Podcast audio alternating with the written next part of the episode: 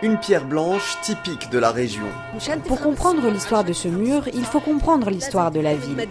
Iman Abou Saïr. Je suis palestinienne de Jérusalem, guide touristique, mais pour moi, ce n'est pas un métier, c'est une passion. J'aime ma ville et son histoire. Depuis 20 ans, elle la raconte aux plus curieux. Si vous regardez n'importe quelle carte ou si vous ouvrez n'importe quel livre d'histoire sur Jérusalem, on vous dira ce mur fait 4 km de long, il entoure le quartier chrétien, le quartier juif, le quartier arménien et le quartier musulman de la vieille ville. Mais c'est trop simpliste comme présentation. Alors, asseyez-vous, écoutez bien. Derrière ces murs se trouve le berceau des monothéismes. Ces remparts et la ville qu'ils abritent ont été convoités par les plus grands conquérants. Construits, balafrés, détruits, renforcés, reconstruits par les plus grands empires.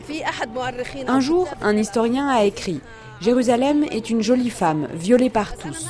Je ne suis pas d'accord. Pour moi, Jérusalem est une mère de famille, une femme sage, vertueuse, et tous ont souhaité devenir ses enfants. Tous ceux qui ont conquis la ville se sont protégés et l'ont protégée par des murs. Admirez-les, admirez les pierres qui les composent.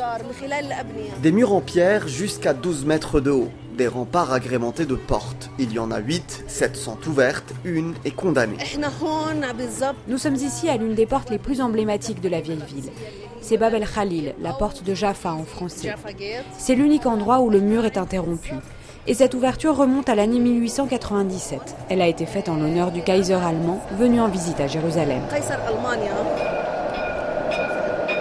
D'après la tradition juive, mille ans avant notre ère, le roi David conquiert Jérusalem. Il étend la cité et ses murs. Son fils, Salomon, construit le premier temple et renforce les remparts pour protéger la ville.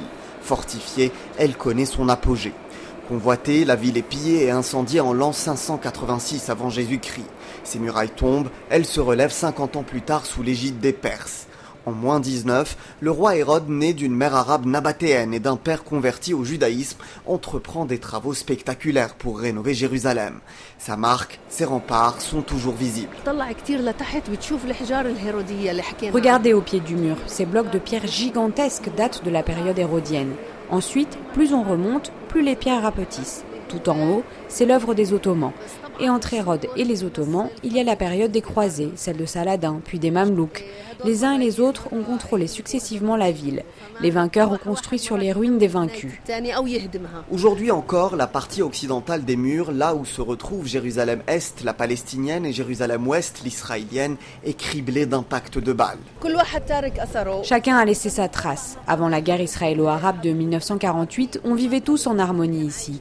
Cette ville, ses remparts et ses habitants ont une seule et unique identité. Le cœur du problème ici, c'est d'avoir lié identité et religion.